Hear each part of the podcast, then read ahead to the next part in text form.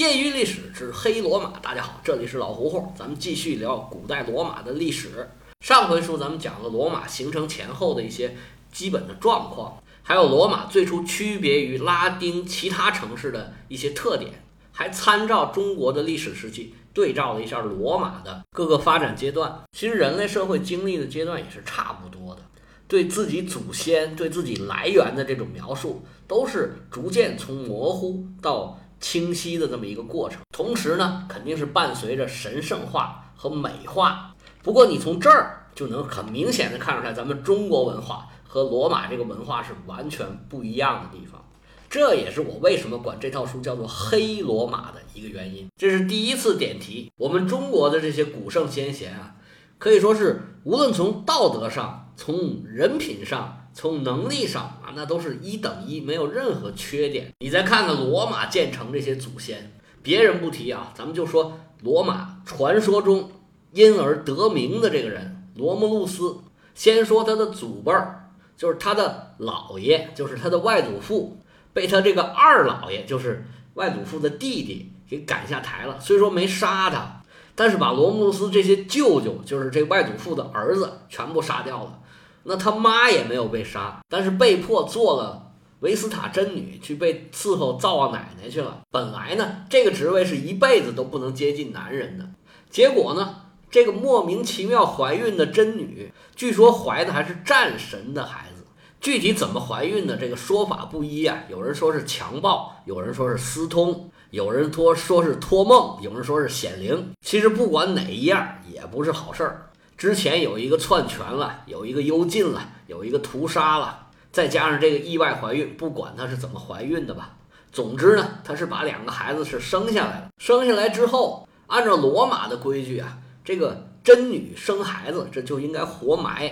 这个传说的版本里面呢，有的说是给活埋了，有的说没有。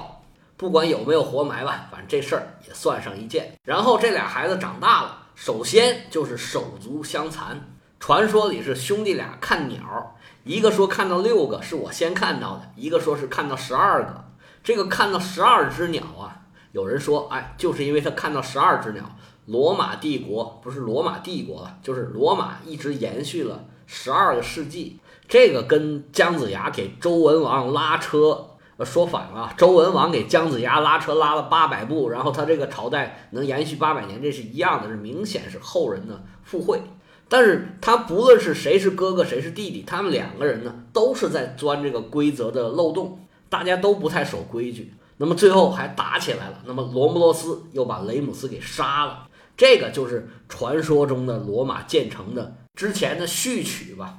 这段故事呢，我就拿它相当于中国尧舜禹的这个故事，在中国的尧舜禹的故事里面，也有阴谋，也有争夺，也有想要杀谁。但是整个这故事呢，是充满了温情的。故事的主人公呢，不光是道德的完人，而且是占据智慧顶峰的人。他能预判出敌人一切的出招，而且呢，轻松化解。更厉害的是呢，他还能原谅别人。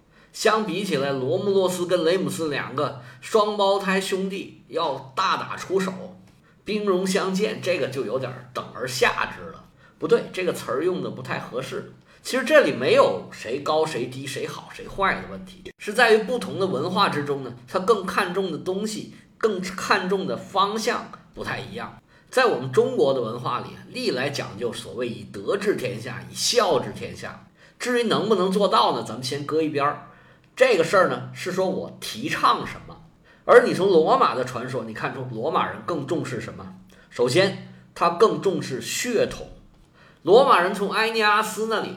就首先说，我们是维纳斯的后代，那维纳斯呢，又是朱比特的后代，那就是主神的一脉相承的血统。后来到了这个罗慕洛斯这里，他又说他是战神的后代，战神也是主神的后代。你看他都给占全了，他又是主神，又是美神，又是战神，他想要的血统他都拿到手里。他首先强调自己是出身高贵。受命于天，那么后代人再往回追，就说：哎，你看我们统治世界是理所当然的，因为我们血统高贵。可能因为西方的这个混血呀，各个种族之间呢，他们互相交锋的比较多，所以西方一直到现在都还对血统这回事儿呢非常的在意。当然了，其实包括我们中国人也是一样，也很在意这个血统嘛。但是第一个没有他们这么强调，第二个也没有他们在社会生活中那么拿血统当回事儿。所以他们这个传说里面，这个血统占了很重要的一个地位。而我们中国的尧舜禹传说里，完全跟血统就没提。中国人虽然也说“非我族类，其心必异”，但是实际上呢？往往都采用是韩愈在《原道》里面这句话说：“孔子之作《春秋》也，诸侯用夷礼则夷之，夷近而于中国则中国之。”中国自古以来对这个血统就不是特别的在乎，更在乎的是文化认同。只要你认为我这一套好，你就是中国人，你就可以用我的生活方式。哎，咱们也不拿你当外人。所以，什么民族到中国来都被同化进来了。而欧洲呢，他们正好相反，特别强调这个民族国家。所以现在小小一个欧洲，那么跟中国差不多这么一块地方，好几十个国家在那边，这个孰优孰劣，咱且不论它，这跟他们的思维方式是有关系。而罗马共和国时期，最主要的矛盾就是平民跟贵族之间的矛盾。这不能不说，是因为当时他们这个 DNA 种下去了，贵族的血统论在这儿起了作用。以后呢，咱们讲到的时候会慢慢分析这个问题。第一强调血统，第二强调的是什么？是武力。这几个传说从头到尾都是实力在起作用，说白了就是武力。从他们老一辈的是弟弟把哥哥给赶下台，然后把儿子全杀掉，把女儿当做真女。这里面不讲什么道理，用的就是手段。我用的手段是什么？我根本不在乎。只要我能达到目的，我就不择手段。他们可能也相信啊，这人世间是有道理的，是有公理的。但是这些公理呢，都是要放在后面。首先是要有实力，为了实现自己的权力欲望，哪怕杀掉自己的亲兄弟，这也都在所不惜，不在话下。在传说里面，这个罗慕路斯杀掉了雷姆斯，应该说是没有任何其他的表达，只是简简单单的一句说把他杀了。哎，就结束了。而在中国的传说里啊，呃，很少死人，更别说是正面人物。这个最主要的主角还把别人杀了，然后也没有做任何表示。中国不是传说里没有，平常也很少看得到这样的消息。这个事儿确实也反映了这个中国跟西方思维方式是有点区别的。这个事儿反映到现在啊，罗马帝国的继承人美国。现在跟中国谈判，就动不动说，哎，从实力地位出发。我们中国人是无论如何也想不明白这个道理的，不是应该从道理出发吗？这个事儿到底是什么个理？咱们应该是讲这个理，而不是说谁厉害就听谁的。就算事实是谁厉害就听谁的，但是你也不能这么说，不是吗？但是人美国，哎，就是这么说。注意啊，这个从实力地位出发是美国的副国务卿官方直接说出来的。所以这个事儿就反映出来双方这个文化差异。中国人就觉得说你再厉害，咱不是还得讲道理吗？美国就觉得说，哎，我这么厉害，你怎么不听过我的呢？如果我们把根儿往上面刨一刨，哎，你就会发现其实根儿在这儿呢。这个自古以来双方的差异就非常的大，所以现在互相很难沟通，很难理解，原来是正常。我们从这个角度理解罗马后世的军事扩张。包括后来罗马帝国碎出来这些碎片，什么西班牙呀、葡萄牙呀、荷兰呐、比利时啊、英国、法国，包括现在的美国，他们这种依靠武力殖民扩张、对外掠夺的这种方式，你就会觉得，哎呀，非常可以理解，因为他打这儿就是这样的。这是第二点，第三点，这个里面说明什么呢？他特别强调运气，这个运气啊，可以说成别的词儿，你比如说是天命。比如说是神兽，所以说这个运气呢，跟第一条也是有关系的。意思是说，既然主神如此眷顾我们啊，这主神指的就是朱比特了，让我们来到现在这块他指定的地方，他就是想借我们这些人的手去统治世界，让我们去征服世界，来传达他对世界的旨意。在这儿，我特意想让大家留意一下这个鸟占的这个细节。所谓鸟占，就是用鸟来占卜吧。当时雷穆斯和罗慕洛斯俩人鸟占，不管怎么说，是罗慕路斯赢了。最后呢，打仗罗慕路斯也赢了。这个就说明，你看我运气好，我就会赢。这个事儿跟我们中国人提倡的是刚好相反。中国人讲所谓“苦心人终不负，三千越甲可吞吴”，就是说我努力才能成功，跟运气没有关系。我们是很忽略运气这回事儿的，但是他们呢，就是非常重视运气。这话可能也不能这么说，我们也重视运气，但是我们不说。以上咱说这几点呢，就是我认为西方跟中国的传说不一样的这个几个特点吧。这几个特点呢，就是我把罗马说成黑罗马的最主要的原因，尤其是第二个原因。如果你一切都从实力出发，甚至从武力出发。那你必然会忽略很多其他的东西，也就是我们日后要说它黑的各种各样的事情，都是打这儿来的。好了，这件事就说到这儿。我们今天呢，主要还是来讲罗马建成的各种传说。当然了，咱们主要还是为了讲史实、讲历史来的，并不是来讲传说。这传说呢，其实传说的内容也是非常多的，咱们光讲传说，其实都讲不完了。传说呢，我们就讲一个梗概。回头呢，我们再来讲历史真实的面貌到底是啥样的。那建成的传说，首先首当其冲的肯定是从罗慕洛斯开始讲起。这位罗慕洛斯就是传说中罗马的开国国王，战神之子。他杀掉了自己的双胞胎兄弟之后，带了一帮人就开始建立了罗马城。建立一个城市，除了基础的这个建筑啊、房屋啊、城墙啊之外，主要是在制度上进行建设。他首先搞了两个制度，一个是元老院，一个是公民大会。这两项影响深远、作用巨大的基础政治制度，传说就是由罗慕路斯来建立起来的。传说啊，有了这两项行之有效的制度，手下人就开始大兴土木、开荒种地、建立城堡。这小日子呢就过去了。刚开始的日子忙忙碌碌倒是还好说，时间一长啊就显出问题来了。因为当时跟他一起出来的人呢全都是男的，他没有女眷，这可就麻烦了。一帮大老爷们过日子，他没意思不说，将来可怎么办呢？一个城市不能繁荣，不能发展，不能传宗接代，将来这城就等这波人过去，他们就完了，这城就没有希望了。这位罗慕洛斯虽然贵为国王，好不容易打败了自己的这个孪生兄弟，但是他也变不出女人来呀。但是国王嘛，毕竟是国王，他就把这事儿放在心里了。左思右想，终于想出一条妙计。罗马人决定啊，要在将来很快要进行的一次祭祀活动里边，咱怎么办？咱们请客，请谁呀？请萨宾人。萨宾人是在什么地方呢？在罗马的西北部，在这个台伯河上游一点的这个山区，他们应该也是拉丁人的一部分。不过是不是都不重要了，因为是传说嘛。于是派下使臣跑到萨宾那儿跟他们说：“说我们呢，在这个丰收庆典的时候请客，大排宴宴，感谢我们建成以来你们对我们的帮助。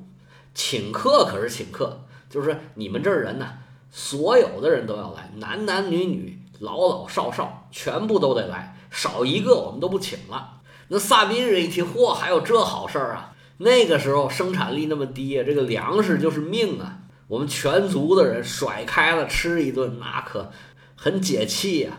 好，那就来吧。萨宾人带着自己的妻儿老小、父母兄弟，尤其是所有年轻漂亮的姑娘。全部都过来参加庆典、参加活动来了。那个时候的宗教庆典，一方面是酬神活动，是宗教活动、祭祀活动；另外一方面呢，也是娱乐活动。像这种不同的单位、不同的部落之间有这种联谊活动啊，可能在那时候也不算什么稀奇的事儿。萨宾人也没多想，就都来了。他哪知道这罗慕洛斯多坏呀？这叫做挖下深坑等虎豹。撒下香饵钓金鳌啊！这套路啊，可是一层接一层啊！罗马的这帮单身狗啊，也不知道多久都没见过女人了。这下来了这么老多大姑娘小媳妇儿，口水都快掉下来了。这一大帮年轻小伙子，这殷勤款待，且不说，他们已经暗暗地记下了自己想要抢的这个目标了，忍着自己这个心痒难耐呀，还是要进行这个祭祀的各个步骤。这宗教活动嘛，祭祀嘛，肯定有这种又冗长又复杂的这种操作流程。大家走完了这个过场之后，就开始吃喝玩乐、唱歌跳舞了。当这个活动进行到高潮的时候，这罗慕路斯啊一声令下，罗马人是早有准备，而且基本上每个人都盯好自己的目标了，一个个冲上前去啊，抱住自己喜欢这姑娘啊，撒腿就跑。萨宾人一看吓坏了，这什么情况？干嘛呢？这是还没等他们反应过味儿来，这大姑娘小媳妇儿啊就都被人抢走了。这传说里面说呢，这些萨宾的男的就把剩下这些女眷呐、小孩啊、老人呐都护送回去，然后才回来讨要公道。那罗马人是处心积虑，好不容易演了这么一出，这能让你要回去吗？肯定是不给呀。于是双方就爆发战争，因为萨宾人他占着理呀，他就纠集了很多其他的部落来帮着打。双方进行了多场战斗，开始罗马人呢还能撑一撑，到后来呢就越来越撑不住了。据说到第四场战斗的时候，罗马人眼看就完蛋了，这时候戏剧性的场面就出现了。被罗马人抢来的这些萨宾小姑娘出现在战场上，跟他们父亲、跟他们的哥哥说：“哎呀，别打了，我们已经在这儿安家落户了。”有的人还抱着孩子出来了。我们已经有了罗马人的骨肉了，所以赶紧停下来吧，千万别再打仗了。于是战争双方哎就此停火了，再也不打了。不但停火了，而且呢，罗马人和萨宾人啊宣布，战争双方经过谈判，哎，我们合并了。两国变一国以后啊，同吃同住同劳动。罗马人把那个奎里诺尔山，就是七座小丘之一，提供给萨宾人做他们的新住处。于是这件事儿得到了圆满的解决。罗马人是占尽了便宜，而且呢，自己的阵容也扩大了。在随后的战争之中呢，萨宾人的国王战死沙场，罗慕路斯就成了这一整群人。唯一的一个国王，哎，这事儿对罗马人来说可以说是皆大欢喜，是一个完美的结。这个传说在西方流传极广，在各个平台有很多人把这件事儿就当做史实来讲。以前呢，我在第一期和第二期的时候就吐槽过这件事儿。他们来讲这件事儿的有一个很重要的依据，就是以前西方的很多画家呀，就萨宾人的抢妇女。和战争结束的时候，这个妇女出来抱着孩子阻拦战争，都画了很多油画，有些呀是世界名画，画的非常好。这画画的非常好，不等于这事儿是真的。整件事情可以肯定的是假的。这里可以说是槽点太多，简直无从吐起。这事儿从开头啊就有诸多的不合理之处。你想想，一个部落拖家带口，带着所有的人，而且呢。那个时候女人是地位很低的，她不怎么轻易出门的。你一个部落带着大量的女人，你是干啥去呢？而且呢，这萨宾山离罗马呀，这距离可不老近呢，大几十公里、上百公里的路程。那个时候交通的状况，你以为是现在坐辆大巴不到一小时就到了？而且是把所有的女人送去别人那儿给人抢，这个是完完全全不可能的事儿。而抢完之后，这个反应就更奇怪了。这大活人被人抱走了，说抱走就抱走，这些其他的人就没有反应吗？他就不去追一追吗？而且呢，现场那个情况，说撤他们就走了，然后事后再来找后账，用常理推一推，您觉得可能吗？到后面就更搞笑了，战争之中，双方都已经杀红眼了。出来几个女人抱着几个孩子就能让战争停下来，这简直是搞笑吗？后面就更搞笑了，战争停下来了，双方竟然谈判，然后竟然合并了，而有理的这一方没有什么原因，就举足迁到另外一个地方，迁到他们仇人的地盘上，这个这道理上是完全完全讲不通的。前面有这么多不合理之处，然后让萨宾国王。就在战争中就死掉了，这个也是顺理成章的事儿吧。当然了，既然是传说嘛，咱们也不求它的合理性，你不要相信它是史实就行了。但是传说总会反映一点史实，它反映的是什么呢？我们下回接着说。有对西方历史感兴趣的朋友，请加老胡胡的个人微信：l ao 老喝芜湖喝芜湖 y y l s，老胡胡的全拼，业余历史的简拼。我们下回再说。